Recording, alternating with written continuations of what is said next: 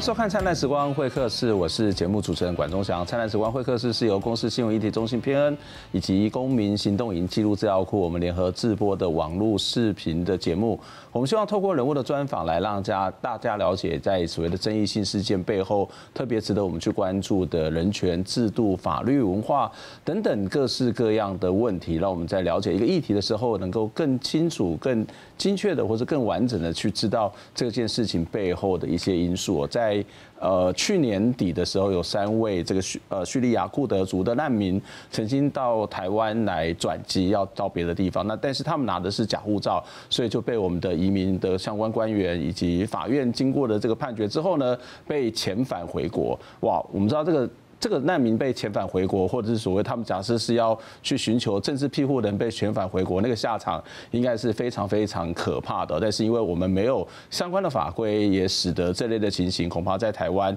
也会有非常多机会发生的可能性哦。那今天在节目当中，我们就要从这样一个事件来跟大家谈一下我们非常关注的，特别是跟人权有关的这个难民法相关的议题。今天在节目当中跟大家邀请到的是台湾人权促进会的秘书长邱伟玲来跟。我们谈这个话题，以琳你好，哎，主持人好，各位听观众朋友大家好。可不可以请以琳稍微先跟我们谈一下这个所谓的叙利亚这库德族的事件到底是怎么回事？然后这样的一个持假护照进到台湾，那当然它是违反了法律嘛。那可能我们的官员是依法行政，可是它背后透露出了什么样的一个人权的问题，或者在法规制度上面我们什么样不足的地方呢？嗯，呃，其实叙利亚从呃这个。这几年一直都在不不停的在发生这个战争嘛，这个应该是大家如果有在看国际新闻都应该知道的事情。那特别是库德族，呃，更是因为他们的这个种族或者是他宗教信仰的关系，那他在当地也更容易受到这个 ISIS 集团的这个迫害。那这个也是在呃联合国难民署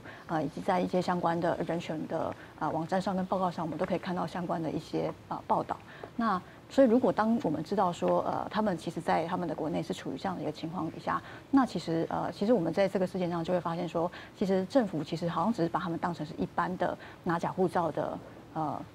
非法移民来看待而已，他并没有去意识到说，哎、欸，他是一个难民，或者说，哎、欸，他今天你把他遣返回去，呃，他可能会怎么样？对，他没有去思考到这个程度，就他就很单纯的依法行政。是，但是如果我们法没有跟难民有关的规范，或是没有刚我们在接下来谈到难民法的问题，对他来讲恐怕也是一个为难吧。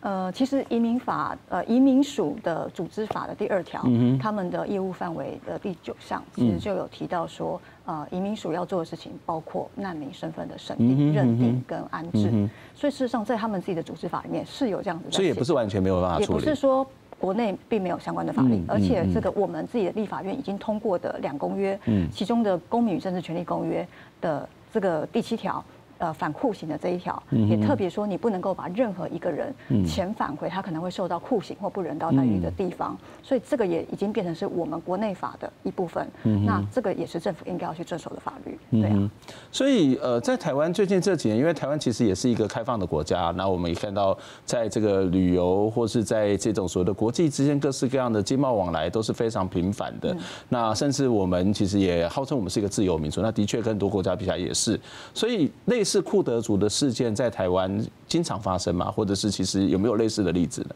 呃，其实库德族他们主主要是想要转机去这个欧洲寻求庇护嘛。那其实我们也看过其他的，他也是想呃，就是就是之前其实不久前也才刚有两位中国籍的寻求庇护者，他们也在桃园机场待了超过四个月的时间。对。那他也是说啊，因为他们其实已经在曼谷取得这个联合国难民署的难民证，嗯，但是他认为他在曼谷。不安全，因为这几年泰国发生蛮多已经取得难民证的难民还是被遣返回去中国，所以他们就也是转机，然后来到台湾，然后说还要寻求庇护。那其实他也已经取得了第三国的安置，他只是在等待这个流程的过程里面，然后他不想要再继续待在曼谷。那结果也是因为我们没有任何的一个相关的机制，所以他们就在机场就停留了超过四个月，然后我们的政府完全不知道要怎么去处理。那后来呢？这这两位中国籍的朋友怎么办？后来就是一样，也是真的就是待太久了嘛。那我想我们的政府好像也觉得，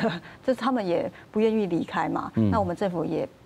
不敢啊贸然的把他们遣返回呃曼谷或者是中国，嗯，那所以最后当然还是又就是发了这个短期的签证，让他们可以入境，嗯，对，然后去等待第三国的安置，嗯，对啊，那我们就会觉得说，那既然你最后其实就还是要让他进来，为什么你就不能够好好的去建立一个机制，让他不需要？呃，就是就是你这个四个月到底是在做什么？就是事实上我们会看到说，我们的政府在处理这些啊个案这些案件的时候，他其实是没有一套做法，他没有一套 SOP 的。嗯。那他不知道怎么去确认这些人的身份，他不知道怎么去确认说这些人是不是符合国际公约里面关于难民的定义。嗯。那因此他也不晓得他要怎么做。嗯。那才会拖了这么长的一段时间。对。那那时候我们也很紧急的去帮忙联系联合国难民署那边，要去确认这些人拿的难民证啊是真是假。对啊。那这些事情。呃，我们的政府有没有试着尝试去做这件事情？我觉得就是全部都让我们觉得，我不晓得政府这四个月时间到底在做什么。然后最后他其实是等待，他等待的是有没有民间团体愿意出来担保。嗯。然后有只要有民间团体愿意出来担保这些人，嗯，那他就让他。要要担保什么？担保进来旅游、学术交流之类。担保他对，就是说等于是这个团体邀请他们来台湾，然后担保他不会犯罪啊，担保他不会跑走啊，担保他。所有的事情这样子，那可能包括他的这些还在台湾的这些食衣住行的这些花费啊，或者说他最后一定要确定他要离开台湾这些事情，就是要由这个民间团体来做担保。那我们也会觉得这是一个还蛮荒谬的。对，这是一个政策的问题嘛？就说今天这个人他到底。呃，是不是呃，就是他包括他的身份到底什么，他是不是间谍，他到底会不会，他是是不是一个罪犯等等，这个东西其实某个程度来讲，应该是政府要去进行查证的。民间团体其实可以协助的，应该是说去帮忙整理这些相关的证据，然后来提供给政府。那最后呃，可能还是要由政府来去做这样的一个裁定，可是最后却是由政府去把这整个责任推给民间，然后变成是由政府呃由民间来去保证说哦，这个人绝对不会有问题，然后请你让他进来这样。那我觉得。觉得这个会会出现一个蛮大的问题，是说，当我们没有这一套难民身份的审查制度的时候，事实上你会变成是说，好，今天只要有人进来，只要有民间团体愿意出来担保，这个人就可以进来。今天没有人认识他，就没有人担保，他永远都进不来，他就在机场可能不知道待五五个月、四个月，甚至一年、两年都有可能。那这是一个什么样的 机制？就是会让人家觉得很荒谬，而且这里面可能也会产生很大的一个国安的危机，就是这些人到底。是敌是友，根本没有人知道。那难道我们的国安单位、我们的前线单位，如果真的觉得这是一个问题的时候，难道不应该也应该要去确认、查认一下这些人的身份吗？所以就让人家觉得说，呃，我们的政府不去面对这个问题，只是把头埋在沙子里面的一种做法，只是一个鸵鸟心态而已。事实上，我们看到就是说，对啊，因为你机场不可能关闭嘛，你的这个边境也不可能关闭啊，那。今天就是会有各式各样来自各国的人，他可能会觉得说，台湾今天在亚洲看起来就是一个非常民主、非常自由的国家。他们没有想过台湾竟然没有难民法，对啊，所以一定会有人。当然，那个数量并没有这么多啊，对。可是就是呃，就是会有这样的个案会进来嘛。那我们的政府就好像以为说，只要不通过法律，这些人就不会进来。我觉得这是一个蛮奇怪的一个想法。在这两个个案上面，其实有一个比较大的不同，就是呃。有没有经过这个所谓的调查？就是例如说，呃，今天呃，一个部分是假护照，所以这是拿假护照，可是跟泰中国的那个例子是比较不一样。对。可是有趣的说，今天今天拿假护照，可是它是经过法院的过程。对。可是这个法院的过程，其实你刚刚谈到说，依照我们现在的像出入境呃相关的移民法里面，就有有关于难民的这些相关的这种处理的方法。那这个法院的过程，难道没有去做调查，或者是没有能力去做调查，或者是根本就觉得这不是一件重要的事情？呃，就是在移民署的组织法里面，它就是有提到说它的执掌范围是这样。可是事实上，你又看到，就是它的确没有一个机制跟办法在那边的，所以呃。包括我们的法律，呃，就移民署也把只是把他们当成是非法移民在处理，然后这个检察官的起诉也只是起诉他们这个假护照的事情。那即使最后，呃，我们发现当事人没有律师，然后他的其中一位当事人的先生从法国写信来给我们说他想要寻找他的太太被关在哪里，然后我们才发现说，哎，原来他没有律师，然后赶快帮他找了律法服的律师这样子。那即使这个律师在这个诉状里面提到了说他是难民，他可能要寻求庇护，请不要做遣返的这个这样的一个。决定，可是法官完全不采纳这里面的所有跟难民相关的这些论点，只有说他的判决书里面就只有说，因为当事人在台湾没有合法的居留权，以及他在台湾没有亲友，所以呃，这个请他服完刑期之后就立刻遣返，嗯，他就直接做了这样的一个判决。那你可以看到说，我们的法院、我们的法官的确在这个方面也完全没有这些跟难民有关的相关的一些知识跟。尝试。不不过从一个现实上面来看，就是说我今天判断你是不是难民，假设我判断你是，可是你刚刚有提到一个问题，就是那我怎么知道你进来干嘛？啊，比如说会不会造成所谓的国安问题，或是你有什么样其他的这些所谓的目的跟想法，或是你过去的这些所谓的行为到底是什么？是不是有目的而来？这个其实在实务上面会不会是一件本来就很难的事情呢？呃。我想，既然我们有法院，我其实有蛮多的难民身份的调查跟确认，他们也是在移民法庭或难民法庭上面去做确认的。在这个过程里面，其实，在那个法庭的审查过程里面，法官就会要求律师去提供，就是要去呃整理这个难民的证词跟相关的证据，去证明说为什么他认为他在他回去会有危险、会有迫害，以及他的整个呃他来台湾到底要做什么，然后他的他的理由啊，以及他相关的一些说明。这个东西都是在法院里面，可能就是要调查清楚的。嗯，那我们很遗憾的是，我们的确没有看到法官有做这这相关的一些事。但是调查本身是就是困难的事呢？调查本身当然是困难的事情。我想，不管是任何一个民事、刑事的诉讼，在调查的确认你这个人是不是嫌犯，本来就是要有一些相关的证据等等的。然后，它本身就是一件不是那么容易的事情，所以才需要有一套机制，以及要有专业的知识。那甚至说，这个为什么我们要求？啊，就是说，像这个法官或者是呃移民署的官员，应该要呃要接受相关的一些跟难民有关的培训，因为你怎么去做这个身份的呃确认，这个其实在其他国家，他们其实都已经有一套方法在运作了。那包括说律师怎么样去取得相关的一些母国的相关的原生国的资讯，以及他怎么去确认这个。呃，当事人所提供的证据跟证词，它符合怎么样的一个可信度？那这个东西都是有一定的基础跟一定的呃标准在那边的。嗯嗯，所以它不是一个任意性的东西。嗯，对啊。不过你刚刚也提到一个问题，其实我相信很多人会去担忧的部分，就是所谓的中国因素嘛。我今天这个人进来好，我经过了这些审查，那我们如果一旦有这个法律之后，我我怎么知道你是不是要进来当间谍了？你会看到，包括来这里经商的、来这里读书的人，他也是经过一套的合法的程序，可是他背后是有一些问题。那难民的本身，或者是呃，这个大量的法律之后，可能会有大量的人涌进来，那这个问题怎么办呢？就是你就算知道他是难民，这个难民是不是只是一个幌子呢？呃，我想如果我们要去说每一个外来者，他有或者说每一个中国人，他都有可能是间谍的话，那我想这个这套标准可能就变成要适用在所有的陆生跟这个陆配的身上了。对啊，你今天你今天要这样去怀疑所有的人，他一定是间谍吗？那我觉得今天如果要去指控一个人是间谍，你可能也要提出一些相关的证据嘛。那如果在没有一个明确的证据底下，恐怕我们的法院也没有办法用任何的一个间谍相关的罪名去起诉他。那你如何的去？啊，就是去减减免他的权利呢？你如何的说我要去逮捕他，或者是我要去做任何的一个判刑呢？我恐怕都是没有办法的。所以，我想今天间谍这个，我我我不我不否认说他的确会有可能，然后就或者说也可能会有犯罪什么的都有可能。我没有办法保证任何一个人永远一辈子都不会犯罪。嗯对。可是今天你要去指控一个人会犯罪，或者是他是间谍，我想就是。真的要他有明确的事实去证明说，这个人的确有有做出这样的一个事情。不对，有些人来讲，他就是担心，就是学生，那我们就减少这样的发生的几率嘛，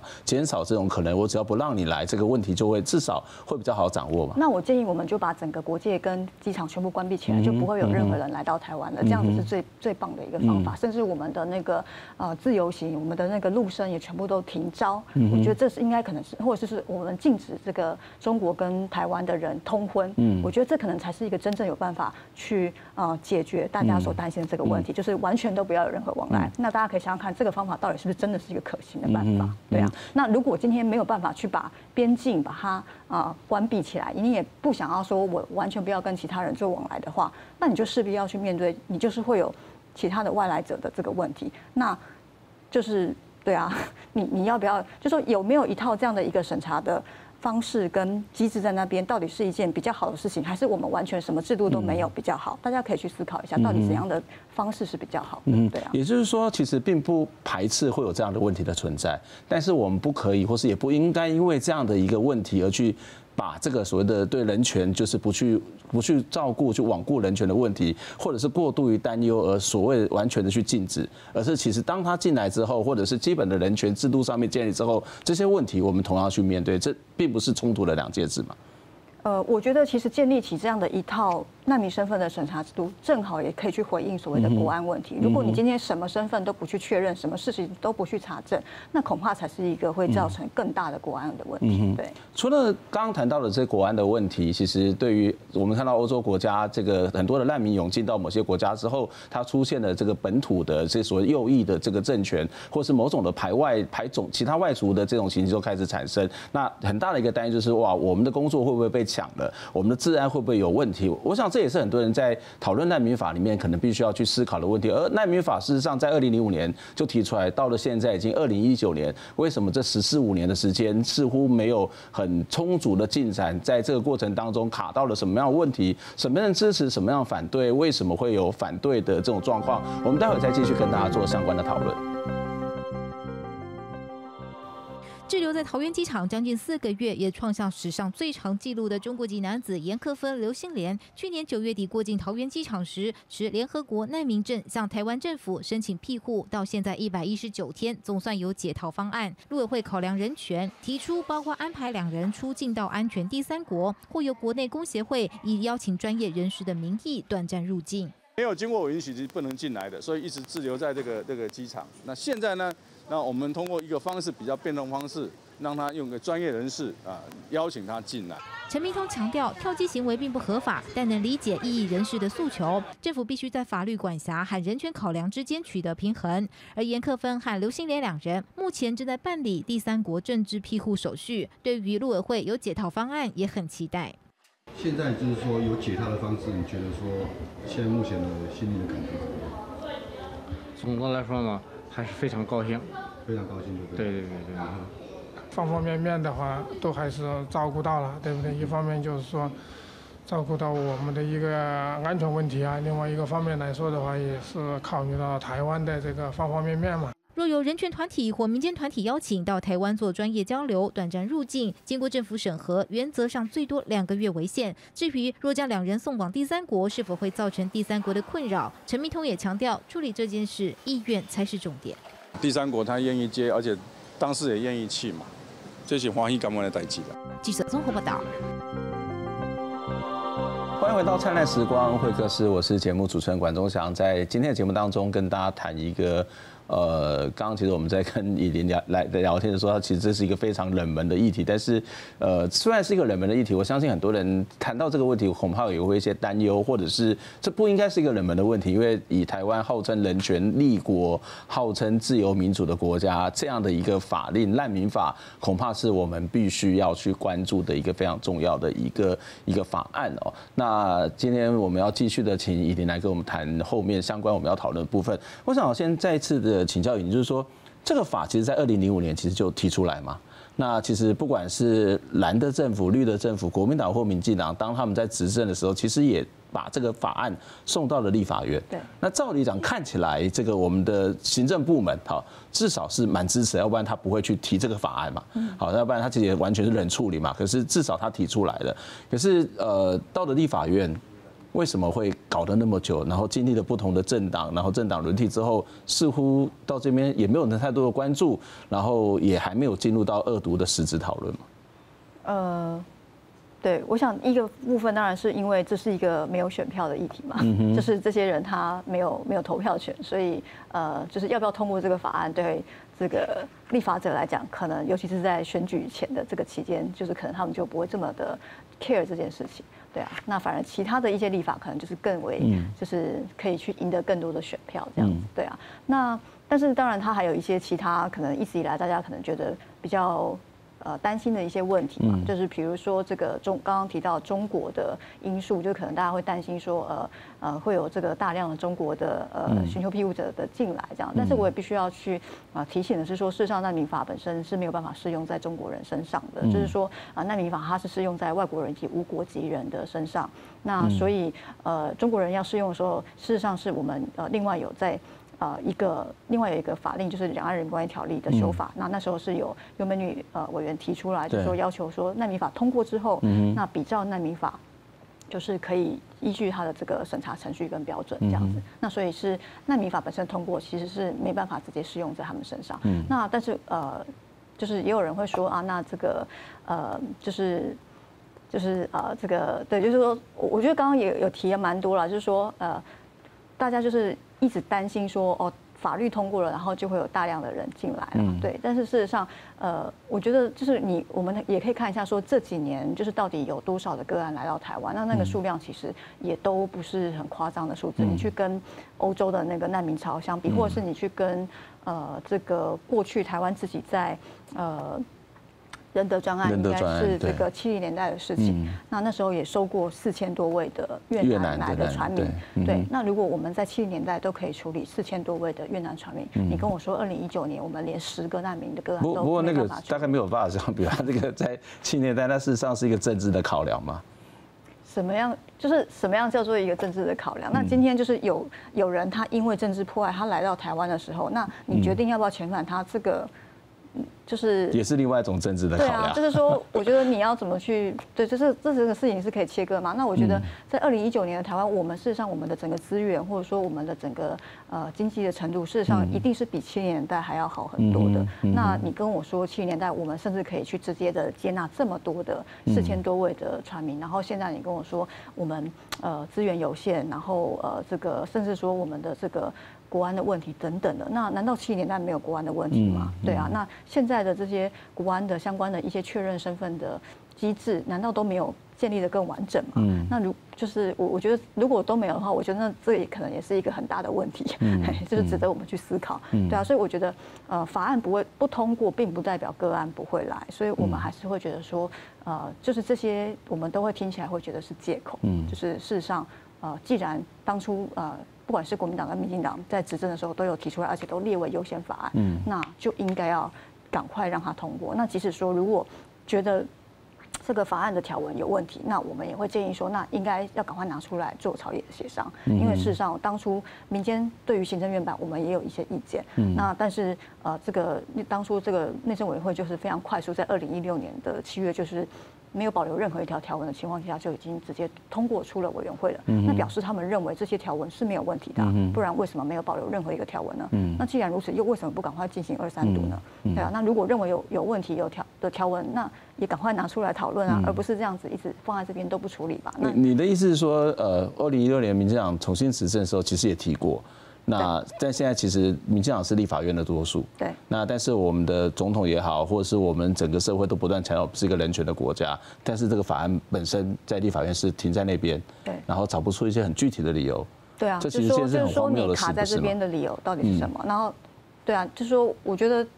就是可以说一个让我 觉得可以被说服的理由嘛？对啊。他们最常用的理由是什么？就是刚刚谈到的中国因素。中国，对啊，嗯，对啊。问题是中国的因素真的是你不通过这个法律，他就不需要，他就他就可以被解决了吗？或者是说，就是没有这个法律，会不会也一样会有来这里台湾寻求政治庇护的人？是啊，还是会有啊。对啊，那就像我刚刚讲的嘛，就是说有这一套机制到底。对于所谓的国安问题是比较好还是比较不好？我觉得大家可以去想想看啊。我们完全没有一套审查这些难民的身份的制度，跟我们有一套比较明确的标准的一个审查制度，到底对于去啊确认这些中国来寻求庇护的人来讲，嗯，或者说对于台湾社会自己来讲，是不是一个比较好的做法？嗯，对啊，嗯。所以，呃，当然，除了刚刚谈到的中国因素，我想这大概是因为台湾跟中国还是处在一种所谓的对立的关系，甚至在最近这几年，中国因素不断的透过各种不同的方式在干扰台湾的内部自主跟内部自由，会有这种反应，大概都可以理解，但是不见得是一个不可以因为这个反应而完全不去动它，或者不做更好的处理。对，可是，嗯，对，而且我也。再次的去说明，就是说难民法本身不会直接适用在中国的个案身上。如果我们真的觉得中国的寻求庇护者的个案需要有一套。比较特别一点的审查方式，那我觉得也可以啊。嗯哼，那是不是可以也建立起另外一套去怎么样去审查中国籍的呃寻求庇护者的身份的方式？如果国安单位或者是情情治单位要介入一起来去做这个身份的审查，我觉得那也是 OK 的。因为比如说像南韩，他们针对北韩的呃这个难民，他们也有另外一套不同的处理机制。当然他们是更优惠的，他们并不是更严格的。那当然台湾跟中国并不同于这个南北韩之间的这种关系。好，那所以。以我们要不同的做法，就是这个是可以被允许的。那只是你就是要一套办法，而不是在这边什么什么方法都没有，然后好像是一个要不要给这些人呃拘留，或者是要不要给他们入境，变成是一个非常任意性的一个行政的裁量。嗯，对。不过呃，除了这个中国因素之外，其实另外一个我我想很多人会担忧，就是所谓的就业的问题，所谓社会秩序的问题。因为我们看到很多的欧洲国家所谓的右派政权的起兴起，或者是一些排外主义的兴起，其实跟所谓的大量难民的涌进是有关的。那难民法会不会造成刚刚谈到大量难民涌进到台湾？那不管是这个量或是大或者是小，也还是会有人担心说，那会不会排影响到我的就业？就是在台湾要吃饭要就业已经很困难了，再加上这些人，我们会不会面临到这些问题？但特别还有包括治安，我也不知道你是谁，我也不知道怎么去规范你，我也不知道怎么跟你互动，很多的冲突可能就会在，也许是在想象里面建立，也许可能会在实质上面发生。刚刚谈到韩国其实也有类似的这种状况嘛，就是难民法通过之后，其实也引发。了南方、南韩的一些民众的抗议，